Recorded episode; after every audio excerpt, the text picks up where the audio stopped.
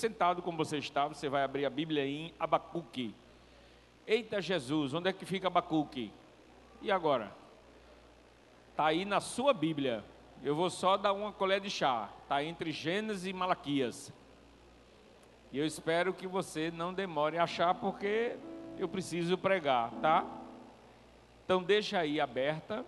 Eu quero, acho que chamar a atenção para a gente ler isso aí. Ainda que as figueiras não produzam frutas e as parreiras não deem uvas, ainda que não haja azeitonas para apanhar, nem trigo para colher, ainda que não haja mais ovelhas nos campos, nem gado nos currais, versículo 18: Mesmo assim, eu darei graças ao Senhor e louvarei a Deus, o meu Salvador.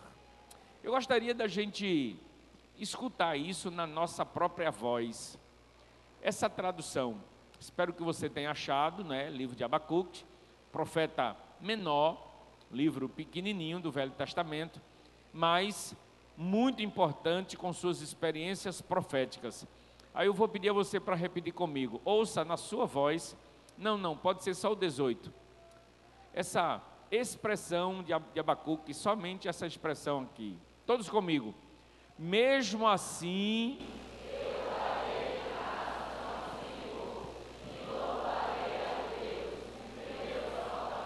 Ficou muito legal na sua voz, mas eu vou deixar você agora com a liberdade de repetir essa expressão frente ao que eu vou dizer agora. Porque não foi outra coisa que Abacuque fez, tá? Eu vou dizer algumas coisas agora e depois, pode deixar o versículo aí, por favor. E depois, só o 18. E depois você vai repetir esse versículo se você achar que tem coragem. Então, pensa assim comigo. Mesmo que eu adoeça, mesmo que eu sofra um acidente, mesmo que eu perca alguém muito amado, mesmo que eu decepcione, mesmo que alguém me traia, mesmo que eu seja atingido por uma enfermidade, mesmo que eu não tenha suprimento, mesmo que eu perca o emprego, mesmo que eu tenha dificuldades e desafios, mesmo que a vida pareça injusta, mesmo assim, agora comigo, se você tem coragem, eu darei graças.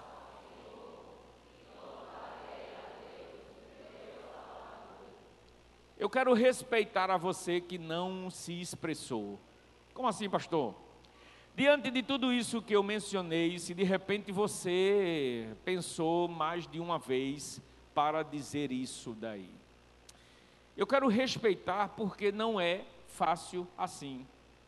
Até porque nós até usamos da expressão, mas talvez não é bem assim que a gente se comporte quando acontece.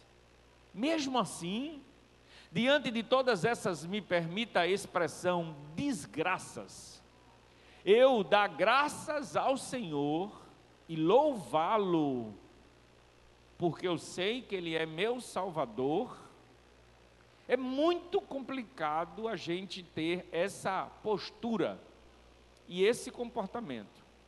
Mas eu quero eu quero pensar qual foi o sentimento de Abacuque e por que que ele conseguiu expressar isso. E eu preciso dizer a você que ele não estava no momento bom necessariamente. Ele estava no momento crítico, difícil, histórico de Israel e eu vou compartilhar que momento era esse, para ele expressar dessa forma.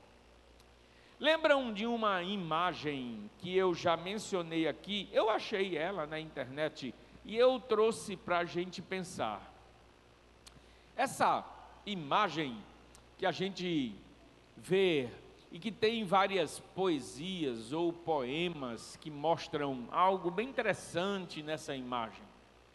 Imagine um campo muito vasto, onde não tem uma árvore, onde não tem nenhuma construção, e de repente cai esse temporal, essa tempestade avassaladora. E a única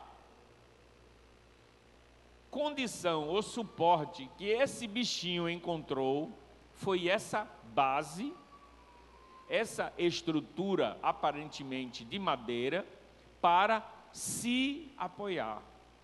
Nada mais. E aí, essa imagem diz para a gente assim com todas as letras: segure no que você tem, segura a tua onda, aguenta, suporta, porque não tem outro lugar. E o bichinho então parou ali naquela estrutura e agora é esperar fazer o quê? Acreditar que a tempestade vai passar, acreditar que o vento não vai sacudir ele, acreditar que ali vai ser o sustentáculo para esperar que a, a situação passe. Deixa eu caminhar com você aqui para a gente pensar qual a reação que você acha que tem diante de situações que você não tem controle na sua vida. Como você acha que se comportaria se a vida lhe trazer algum revés? É bem provável que aqui nós já temos muitas pessoas que já foram surpreendidos e sacudidos com alguma experiência da vida e talvez esteja vivendo isso hoje, inclusive. Talvez esteja sem respostas para os seus questionamentos, porque a nossa cabeça não para, nós somos uma máquina em funcionamento, os nossos sentimentos, eles se somatizam às experiências que a gente vai vivendo, nós somos uma pilha de experiências e desde o dia que nascemos até hoje, a gente vai somatizando experiências, encontros, desencontros, e cada coisa que a gente vai assimilando, absorvendo, vai nos preparando para o bem ou para o mal, vai nos condicionando para reações das mais equilibradas ou experiências das mais desesperadoras. O profeta Abacuque resolveu em seu coração que viveria uma experiência de alegria apesar de alguma coisa ruim.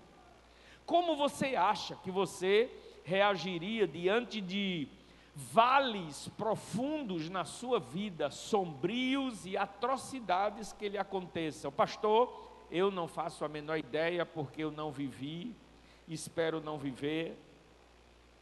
Aos que talvez já experimentaram uma tragédia, uma experiência dolorosa, um momento difícil, aí você nem se deu conta de como terminou reagindo e as suas reações talvez até lhe surpreenderam.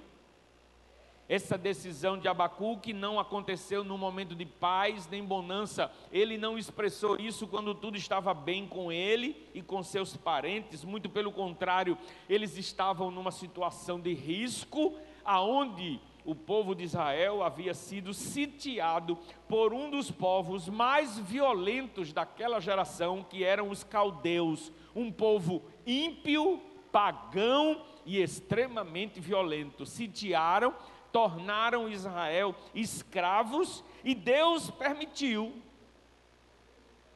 Abacuque, na sua concepção humana, e eu tenho certeza que você vai acompanhar, mesmo que você não tenha lido nunca Abacuque, mesmo você que nos visita, que talvez não tenha nunca estudado sobre a história de Israel, nem a história do povo hebreu, mas eu posso compartilhar com você e deixar você bem informado de que o momento daquele povo de Israel era extremamente doloroso, eles não estavam sendo cercados por um povo constitucionalmente instruído ou preparado para, através das leis internacionais, respeitarem os direitos humanos. Não foi assim. Os caldeus eram ímpios, pagãos, distantes do Deus de Israel e violento.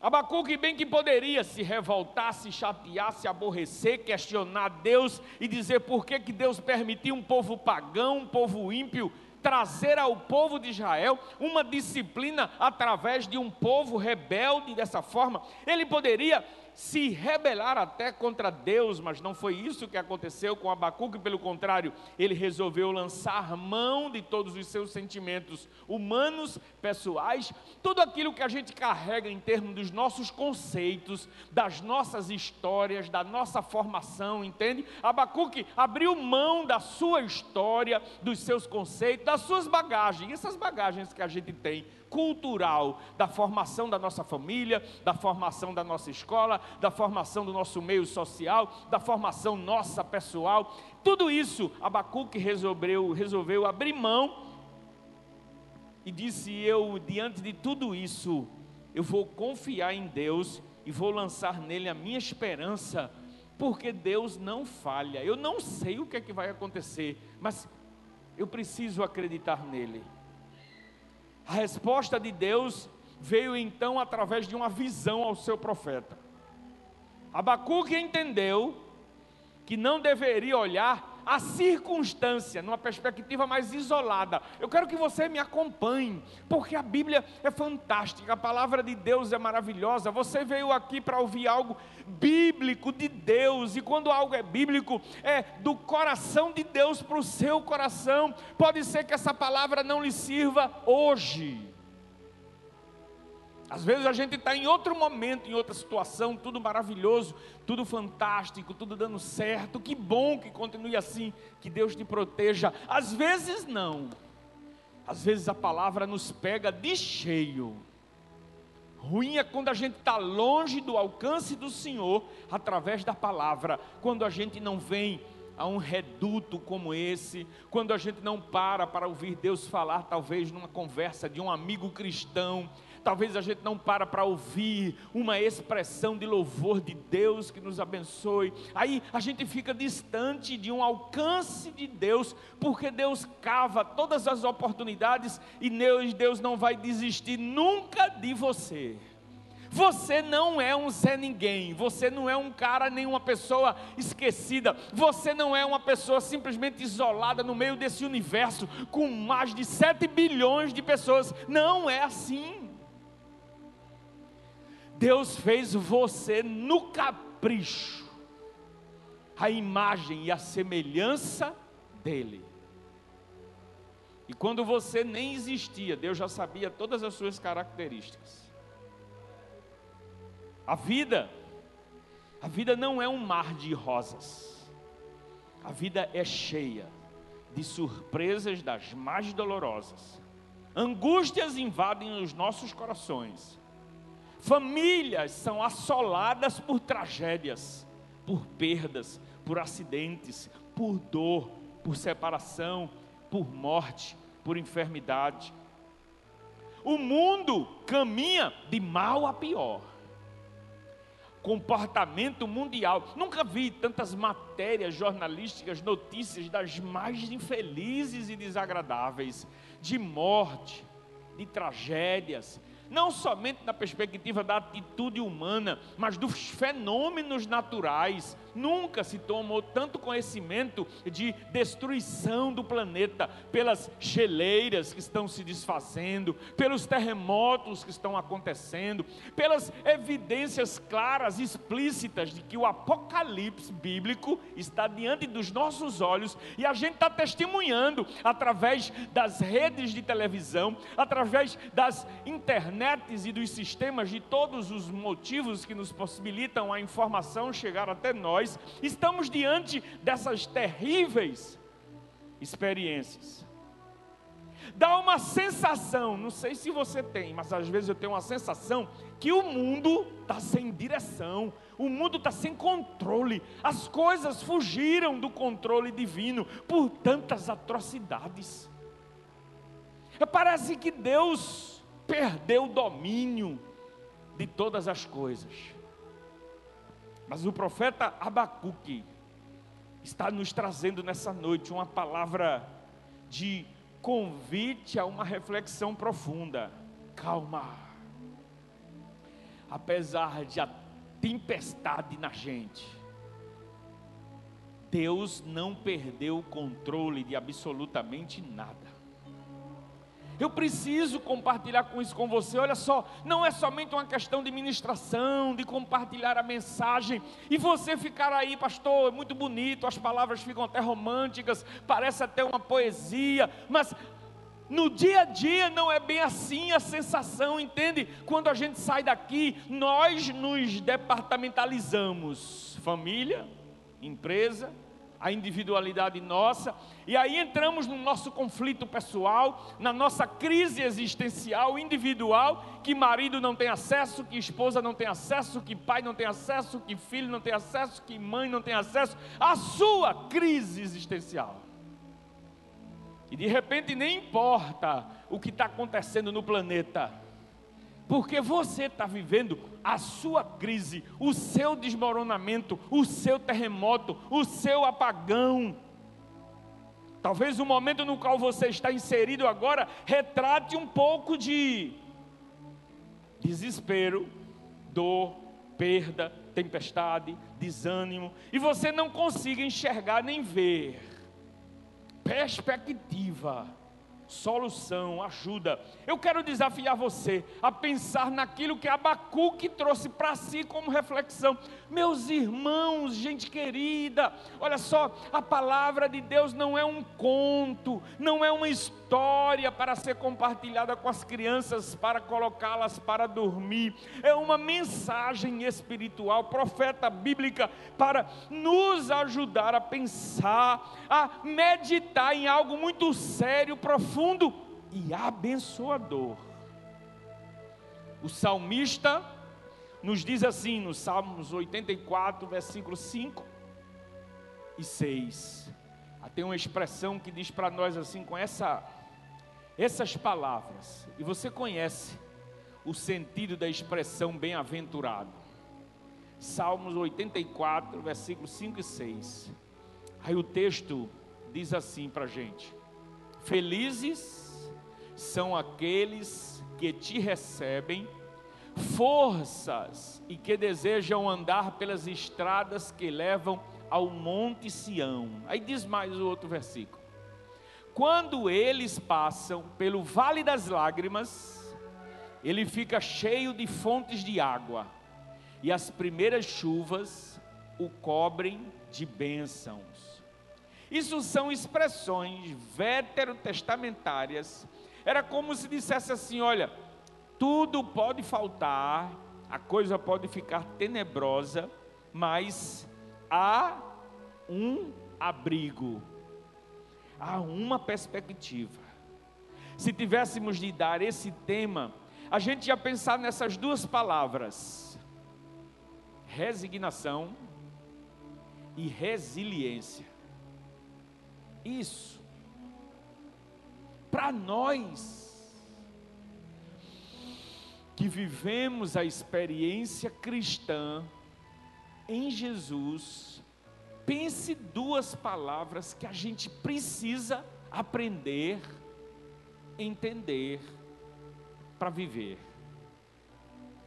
Ainda que a figueira não floresça, diz Abacuque, nem haja fruto na vide, o produto da oliveira minta, ou seja, falte, e os campos não produzam mantimento, as ovelhas sejam arrebatadas, está aí no texto que nós lemos em Abacuque 3, 17, 18. Aí sabe qual é a certeza que eu tenho? Embora os caminhos de Deus possam ser inescrutáveis, você sabe o que é isso? Palavra difícil, que às vezes a gente passa por algumas expressões e não vai buscar no dicionário o seu sentido, mas é fundamental que você entenda o que é inescrutável, sabe? Mesmo que os caminhos de Deus pareçam complicadíssimos, pela racionalidade humana, pelo laboratório, pelo tubo de ensaio, pelo exame, pela investigação, eu não vou conseguir descobrir nunca a vontade de Deus. Por quê? me parece confusa, me parece aleatória, me parece dispersiva, me parece longe, às vezes dá uma sensação de vazio, bate um desespero, a gente fica angustiado, parece que a oração não passa do teto, parece que o sentimento de fé não consegue correlação com aquilo que eu estou vivendo, bate algo estranho. Embora que isso pareça, embora que os propósitos de Deus eu não consiga enxergar. Mas deixa eu dizer uma coisa a você, para você pensar nisso e buscar ajuda para crer. O que é, pastor? Porque eu também preciso de ajuda todos os dias e de pedir a Deus, porque eu tenho minhas crises, meus choros, meus vazios, poder trazer você essa noite aqui como representante do céu, como alguém responsável, levar você ao trono da graça para refletir sobre Deus, seu poder, sua graça. Você acha que é simples e fácil ministrar alguma coisa, muitas vezes em crise ou com dificuldade de acreditar por estar vivendo algo difícil, doloroso, também complicado. Mas deixa eu dizer a você assim com todas as letras a gente precisa ouvir, porque a palavra de Deus diz que o crer vem pelo ouvir. E você precisa ouvir. E a partir do momento que você escuta, aí começa a ser registrado. O Espírito Santo de Deus começa então a fazer o trabalho, dizendo: opa, se você prestou atenção, eu quero agora ajudar você. Muito bem. Ah, mas eu não acredito assim fácil. Tá certo. E quem está pedindo para você acreditar fácil? É natural. Olha só o que, é que você está vivendo. E quando você está vivendo, ah, mas eu deveria estar tá em outro momento, porque tantos outros estão tão bem, estão tão prósperos, estão tão dando certo, e comigo nada acontece, ou acontece ainda o pior, difícil. A história da sua vida a história da sua vida não está sendo escrita aleatoriamente, perdida no espaço. Você está vivendo uma história que não chegou no final ainda. Como assim, pastor? Isso. A sua história não chegou no final ainda. E essa narração vai ser contada de acordo com a sua escolha diante do que você acredita. E eu preciso aproveitar essa oportunidade muito feliz que Deus está me dando, aonde você foi convidado pela União Masculina, está aqui presente, e aí eu preciso aproveitar com muita intensidade para dizer a você: olhe, lance sobre Deus aquilo que lhe deixa inquieto, que a gente poderia chamar de ansiedade, lance sobre Deus aquilo que é uma expectativa que eu não sei ainda o que é que pode acontecer, lance sobre Deus, sabe por quê? Porque a sua vida não está sendo lançada ou sendo sendo talvez produto de um destino cego, sem nenhum tipo de perspectiva ou aleatória. Não, a sua vida está sendo guiada pelas poderosas mãos de Deus, porque Deus tem interesse no desfecho final da sua vida. Como assim, pastor, no desfecho final? Sim, porque no final, quando a sua existência terminar, escute, isso é bem importante. Eu preciso tocar nesse assunto. A gente se projeta para tudo, a gente se organiza para tudo: curso universitário, viagem de férias, casamento, tudo aquilo que a gente tem como projeto, mas a gente não para para pensar assim. A eternidade é algo real, tanto quanto a certeza que eu tenho que ao terminar essa reunião, agora nós vamos para as nossas casas. Mas a gente não consegue pensar assim, porque a gente acha que a eternidade da gente vai demorar a chegar. Que não é coisa para agora. É coisa talvez para alguns longos anos na frente e pode não ser. Mas vamos entender que seja para alguns anos na frente e desejamos vida longa a você e vida boa. Mas não é bem assim que a gente talvez aguarde os nossos próximos dias porque só Deus conhece essa nossa história. Sua vida não está sendo levada para um destino cego. É por isso que Paulo escreveu em Efésios, e eu gostaria desse texto, capítulo 3, versículo 13, está ali, e diz assim: olha só, você pode ler comigo? Todos juntos. É claro, irmãos, que eu não penso que já consegui isso, porém, uma coisa eu faço, esqueço aquilo que ficou para trás e avanço para o que está na minha frente. Vamos para frente, porque a tempestade vai passar. Vai, vai. Se não for nessa vida, será na eternidade, mas vai. Porque Deus é Deus. E o que Abacuque quis nos dizer foi assim: olha só, pode mostrar a figura. Isso, passou a tempestade. Você um dia vai degustar. Você está vendo um passarinhozinho ali misturado nas plantas? E tem uma árvore frutífera ali. Vai passar a tempestade, você vai usufruir. E eu gostaria de concluir minha fala definindo para você comportamento dentro dessas duas expressões: resignação e resiliência. A resignação consiste na ideia, não é de acomodação, mas de uma palavra confortável de dizer: a situação é essa, é, pronto. Eu não tenho mais como mudar isso? Não, necessariamente do que estou vivendo hoje. Então, eu quero assimilar esse golpe e pensar agora no que é que eu vou fazer para frente. Vamos lá para a gente concluir nossa palestra hoje e essa ministração. Abacuque está nos dizendo: olha, eu decidi, é uma decisão, agradecer e louvar a Deus, mesmo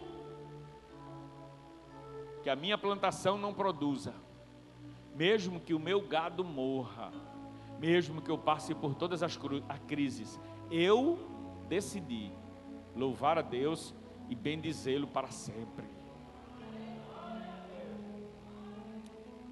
Sabe o que é isso? É a certeza. Calma, calma, calma. Não está nada bem, as coisas não estão legais, eu estou realmente dentro de uma situação desesperadora, mas calma. Mesmo nessa situação, eu preciso verbalizar, dizer para mim, assimilar de forma resignada: Deus seja louvado. Agora vamos e convenhamos, não é simples. Quando está tudo bem, aí a gente louva, a gente engrandece, mas quando na individualidade, olha que universo de tanta gente, aqui tem tantas histórias, aqui tem tantas histórias para ser para ser compartilhada e vivida assim, sabe, com acho que com choro, de imaginar, eu nunca imaginei que você tem essa realidade. A gente sorri, a gente troca abraços nesses corredores, a gente compartilha dessa mesma fé, mas de repente, sabe o que é? Ouvir a sua história, ou você a minha, e de repente a gente perceber. Nunca imaginei que você tivesse essa realidade. Resignação, a ideia sendo assimilada. Aí a gente tem pessoas que sofreram um acidente e perdeu um braço. A vida vai acabar por conta disso? Ah, mas aí tem uma tem uma sequência de caminhada agora desesperadora. Como que eu vou viver? E o braço que eu perdi foi o destro, porque eu sou destro. E agora? Ah, eu perdi um olho, perdi o meu marido, perdi o filho amado e querido em plena saúde. Nossa, como nós temos para conversar sobre a palavra e sobre isso que Abacuco está dizendo, resignação. Experimentar de Deus de forma audível e perceptível. Calma. Nem todas as coisas foi minha permissão de gosto, de interesse mas estamos diante de uma vida onde estamos sujeitos a todas essas experiências. E resiliência, pastor, me escute. E resiliência, pastor. A grande e extraordinária experiência humana, porque isso é um fenômeno natural de Deus na vida do ser humano. Isso não tem ciência que possa explicar a grande e extraordinária resiliência que mora dentro de você, que é a capacidade de lidar com seus próprios dilemas, sofrimentos, tragédias e perdas, superar os desafios, obstáculos e ressurgir quando tudo parecia concluído, findado, morto, acabado, mas aí sabe o que é? Ressurgir é algo fantástico que tem em nós, o ser humano. Ouvi de um testemunho e parei lentamente assim no meu escritório para ouvir aquele testemunho de uma senhora que manda uma carta para um padre e explica a ele que teve uma filha que nasceu com uma parte do cérebro perdida. O seu crânio tinha um afundamento. E os médicos disseram que ela não teria talvez dois, três meses de vida.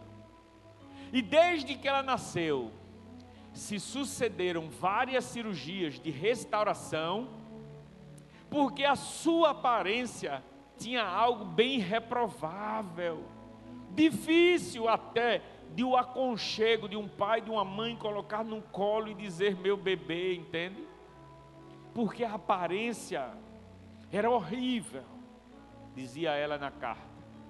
E depois de várias cirurgias restauradoras, apenas para minimizar sua aparência, a criança foi superando todos esses dilemas, desafios e na companhia da mãe. A previsão médica de morte aos três meses, foi sendo superado ao longo dos dias com amor, afeto e dedicação.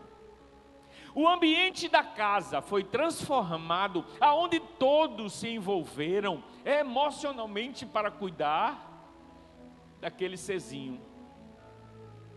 E curiosamente, ele superou todas as expectativas científicas da medicina mas naquela carta endereçado àquele sacerdote católico, ela dizia: Perdi a minha filha aos 11 anos de idade. Depois de muito sofrimento, desafio e dificuldades, aos 11 anos, ela morreu. Resignação, resiliência. O que, é que a gente assimila? E naquela carta, ela dizia assim: Ah, Padre, sabe o que é não conseguir me imaginar sem meu filho?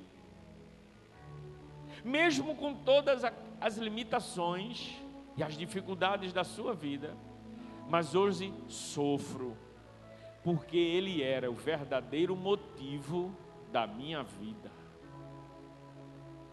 Eu quero conversar com você hoje, concluindo a nossa palavra e dizendo assim: a sua história não é aleatória, nem a sua vida está lançada a uma experiência sem nenhum significado. Deus acompanha a todos nós. E eu quero terminar dando a você alguns passos comportamentais para você seguir em frente e conseguir pensar assim como Abacuque. Primeiro, é buscar a Deus, sabe? Ter a certeza que Deus não é uma fantasia, que Deus não é uma perspectiva religiosa e meramente religiosa, mas que Deus é Deus. E aí, Ouça isso aqui agora para a gente definitivamente concluir. Zere o passado.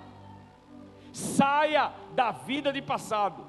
As estatísticas mostram que quem zerou o passado, saiu do passado, projetou para frente, como Paulo está dizendo, hoje venceu na vida.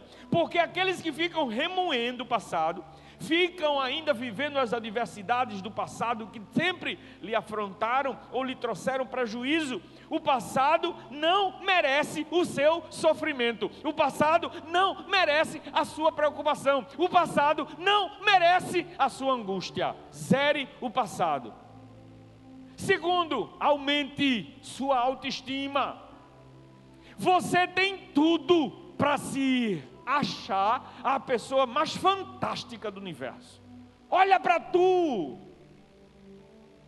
Todos os teus membros, toda a tua história, toda a tua vida, você. Ah, como tem gente aqui com resignação e resiliência. Não é não, Mateus? É. Vandeci. Já levou a Alicia? Aqui. Isso. Exemplo de resignação e resiliência. E a Alicia está ali, louvando a Deus. Porque a sua história não chegou no final ainda.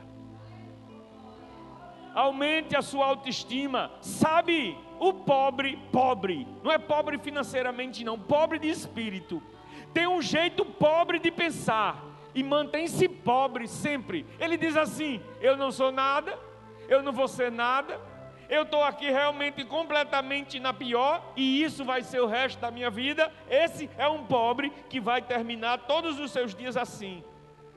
Aumente sua autoestima, determine o que você quer alcançar, determine. Eu quero alcançar isso na minha vida. Você vai alcançar, meu filho. Deus é bom, Deus é bom, Deus é bom durma tarde, acorde cedo, batalhe, lute, use suas energias. Olha, você com saúde, você levanta o braço, você levanta o outro braço, você pula, você raciocina, você não tem nenhum tipo de dificuldade maior que lhe impeça de projetar. Projete e diga o que é que você quer alcançar. Você vai. Sabe o que é que alguns cientistas sociais dizem? Aqueles que buscam sua origem divina têm mais sucesso. Como assim? Aqueles que acreditam em alguma coisa transcendental. Eles não dizem Deus, eles não citam nenhuma religião, eles dizem simplesmente assim: estatisticamente, aqueles que acreditam no transcendental, em alguma coisa superior, têm uma probabilidade muito maior de vencer. Meu Deus do céu, você não precisa acreditar aleatoriamente, não. Você tem o Deus de Abacuque. Você tem o Deus de Isaac, de Abraão, de Jacó. Você tem um Deus de Moisés, de Josué. Você tem um Deus de Paulo, de Pedro. Você tem Jesus. Acredite, quem leva uma fé a sério tem muito mais perspectiva e possibilidade de acerto e conseguir o que quer. Termino minhas palavras dizendo a você: decida dizer no seu coração, isso vai desafiar as fronteiras do céu e romper com qualquer dificuldade pessoal que você tenha. Eu desafio você a experimentar, vivendo o que você está vivendo dizer ao Senhor: apesar disso, eu decido louvar o teu nome. Apesar da minha enfermidade, eu decido louvar o teu nome. Apesar do meu desemprego, eu decido louvar o teu nome. Apesar disso, eu decido louvar o teu nome. E caminhe cada dia, porque a sua história não chegou no fim, porque o fim da sua história vai ser gloriosa, o fim da sua história vai ser fantástica, o fim da sua história vai ser divina. Bendito seja o nome de Jesus. Vamos ficar em pé.